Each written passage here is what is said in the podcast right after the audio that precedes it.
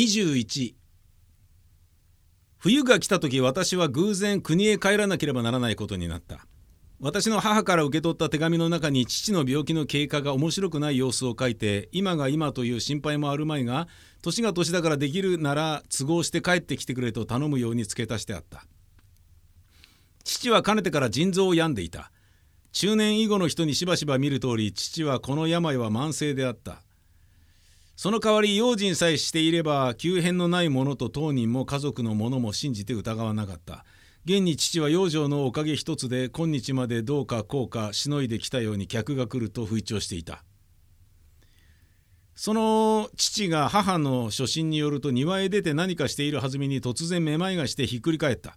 家内の者は軽症の脳一血と思い違えてすぐその手当てをした。後で医者からどうもそうではないらしい。やはり持病の結果だろうという判断を得て初めて卒頭と腎臓病とを結びつけて考えるようになったのである。冬休みが来るにはまだ少し間があった。私は楽器の終わりまで待っていても差し支えあるまいと思って1日2日そのままにしておいた。するとその1日2日の間に父の寝ている様子だの母の心配している顔だのが時々目に浮かんだ。その度に一種の心苦しさをなめた私はとうとう帰る決心をした。国から旅費を遅らせる手数と時間を省くため私は糸まごい方々先生のところへ行っているだけの金を一時立て替えてもらうことにした。先生は少し風の気味で座敷へ出るのが億劫だと言って私をその書斎に通した。書斎のガラス戸から冬に入って稀に見るような懐かしい柔らかな日光が机掛けの上に差していた。先生はこの日当たりのいい部屋の中へ大きな火鉢を置いて五徳の上にかけた金だらいから立ち上がる湯気で息の苦しくなるのを防いでいた。大病はいいがちょっとした風邪などはかえって嫌なものですねと言った先生は苦笑しながら私の顔を見た。先生は病気という病気をしたことのない人であった。先生の言葉を聞いた私は笑いたくなった。私は風邪ぐらいなら我慢しますがそれ以上の病気は真っ平です。先生だって同じことでしょ？試しにやってご覧になるとよくわかります。そうかね。私は病気になるくらいなら死病にかかりたいと思ってる。私は先生の言うことに格別注意を払わなかった。すぐ母の手紙の話をして金の無心を申し出た。そりゃ困るでしょう。そのぐらいなら今手元にあるはずだから持ってきたまえ。先生は奥さんを呼んで必要な金額を私の前に並べさせてくれた。それを奥の茶ダスか何かの引き出しから出してきた奥さんは白い半紙の上へ丁寧に重ねてそりゃご心配ですねと言った。何遍も卒倒したんですか？と先生が聞いた。手紙には何とも書いてありませんがそんなに何度もひっくり返るものですか？ええ。先生の奥さんの母親という人も私の父と同じ病気で亡くなったのだということが初めて私に分かった。どうせ難しいんでしょうと私が言った。そうさね。私が変わられれば変わってあげてもいいが吐き気はあるんですか？どうですか？何度も書いてないから大方ないんでしょう。吐き気さえ来なければまだ大丈夫ですよ。と奥さんが言った。私はその晩の汽車で東京を立った。22父の病気は思ったほど悪くはなかった。それでも着いた時は床の上にあぐらをかいてみんなが心配するからまあ我慢してこうじっとしている。何も起きてもいいのさと言った。しかしその翌日からは母が止めるのも聞かずにとうとう床を上げさせてしまった。母は武将武将に太織の布団を畳みながら「お父さんはお前が帰ってきたので急に気が強くおなりなんだよ」と言った。私には父の挙動がさして虚勢を張っているようにも思えなかった。私の兄はある職を帯びて遠い九州にいた。これは万一のことがある場合でなければ容易に父母の顔を見る自由の利かない男であった。妹は他国へ嫁いだ。これも急場の間に合うようにおいそれと呼び寄せられる女ではなかった。兄弟3人のうちで一番便利なのはやはり書生をしている私だけであった。その私が母の言いつけ通り学校の家業を放り出して休み前に帰ってきたということが父には大きな満足であった。これ式の病気に学校を休ませては気の毒だ。お母さんがあまり行産な手紙を書くものだからいけない。父は口ではこう言った。こういったばかりでなく今まで敷いてきた床を上げさせていつものような元気を示した。あんまり軽はずみをしてまたぶり返すといけませんよ。私のこの注意を父は愉快そうにしかし極めて軽く受けた。何大丈夫これでいつものように用心さえしていれば。実際父は大丈夫らしかった。うちの中を自由に往来して息も切れなければめまいも感じなかった。ただ顔色だけは普通の人よりも大変悪かったがこれはまた今始まった症状でもないので私たちは格別それを気に留めなかった。私は先生に手紙を書いて恩釈の礼を述べた。正月上京する時に持参するからそれまで待ってくれるようにと断った。そうして父の病状の思ったほど倹約でないことこの分なら当分安心なことめまいも吐き気も皆無なことなどを書き連ねた。最後に先生の風邪についても風邪についても一言の、え、見舞いを付け加えた。私は先生の風を実際軽く見ていたので私はその手紙を出す時に決して先生の返事を予期していなかった。出した後で父や母と先生の噂などをしながらはるかに先生の書斎を想像していた。今度東京へ行く時にはしいたけでも持って行っておあげ、えー、しかし先生が干したしいたけなしいたけなんぞを食うかしら。うまくはないが別に嫌いな人もいないだろう。私にはしいたけと先生を結びつけて考えるのが変であった。先生の返事が来た時私はちょっと驚かされた。ことにその内容が特別の要件を含んでいなかった時驚かされた。先生はただ親切づくで返事を書いてくれたんだと私は思った。そう思うとその簡単な一本の手紙が私には大層な喜びになった。もっともこれは私が先生から受け取った第一の手紙にはそういなかったが第一というと私と先生の間に初心の往復がたびたびあったように思われるが事実は決してそうでないことをちょっと断っておきたい。私は先生の生前にたった2通の手紙しかもらっていない。その1通は今言うこの簡単な返書であとの1通は先生の死ぬ前特に私宛に書いた大変長いものである。父は病気の性質として運動を慎まなければならないので床を上げてからもほとんあ床を上げてからもほとんど外へは出なかった。一度天気のごく穏やかな日の午後庭へ降りたことがあるがその時は万一を気遣って私が引き添うようにそばについていた。私が心配して自分の肩へ手をかけさせようとしても父は笑って応じなかった。23私は退屈な父の相手としてよく将棋盤に向かった。2人とも武将な太刀なのでこたつに当たったまま盤を櫓の上へ乗せて駒を動かすたびにたびたびあわざわざ手を掛け布団の下から出すような返事をした。時々持ち駒をなくして次の勝負の来るまで双方とも知らずにいたりした。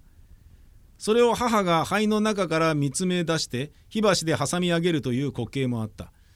5だと盤が高すぎる上に足がついているからこたつの上では打てないがそこへ来ると将棋盤はいいねこうして楽にさせるから。武将者には持ってこいだ。もう一枚やろう。父は勝った時は必ずもう一番やろうと言った。そのくせ負けた時にはもう一番やろうと言った。要するに勝っても負けてもこたつに当たって将棋を指したがる男であった。初めのうちは珍しいのでこの隠居じみた娯楽が私にも相当の興味を与えたが少し時日が経つにつれて若い私の気力はそれぐらいな刺激で満足できなくなった。私は金や強者を握った拳を頭の上へ伸ばして時々思い切ったあくびをした。私は東京のことを考えた。そうしてみなぎる心臓の血潮の奥に活動活動と打ち続ける鼓動を聞いた。不思議にもその鼓動の音がある微妙な意識状態から先生の力で強められているように感じた。私は心の内で先生と父とを比較してみた。両方とも世間から見れば生きているか死んでいるかわからないほどおとなしい男であった。人に認められるという点から言えばどっちも霊であった。それでいてこの将棋を指したがる父は単なる娯楽の相手としても私には物足りなかった。かつて遊興のために行き来をしていた覚えのない先生は陥落の交際から出る親しみ以上にいつか私の頭に影響を与えていた。ただ頭というのはあまりに冷ややかすぎるから私は胸と言い直したい。肉の中に先生の力が食い込んでいると言っても血の中に先生の命が流れていると言ってもその時の私には少しも誇張でないように思われた。私は父が私の本当の父であり先生はまた言うまでもなく赤の他人であるという明白な事実をことさらに目の前に並べてみて初めて大きな真理でも発見したかのごとくに驚いた。私がのつそつしだすと前後して父や母の目にも今まで珍しかった私がだんだん陳腐になってきた。これは夏休みなどに国へ帰る誰でもが一様に経験する心持ちだろうと思うが当座の1週間ぐらいは下にも置かないようにちやほやもてなされるのにその峠を定期通り通り越すとあとはそろそろ家族の熱が冷めてきてしまいにはあってもなくっても構わないもののように粗末に取り扱われがちになるものである。私も滞在中にその峠を通り越した。その上私は国へ帰るたびに父にも母にもわからない変なところを東京から持って帰った。昔で言うと従者の家へキリシタンの匂いを持ち込むように私の持って帰るものは父とも母とも調和しなかった。無論私はそれを隠していた。けれどももともと身についているものだから出すまいと思ってもいつかそれが父や母の目に留まった。私はつい面白くなくなった。早く東京へ帰りたくなった。父の病気は幸い現状維持のままで少しも悪い方へ進む模様は見えなかった。念のためにわざわざ遠くから相当の医者を招いたりして慎重に診察してもらってもやはり私の知ってる以外に異常は認められなかった。私は冬休みの尽きる少し前に国を立つことにした。立つと言い出すと人情は妙なもので父も母も反対した。もう帰るのかい？まだ早いじゃないかと母が言った。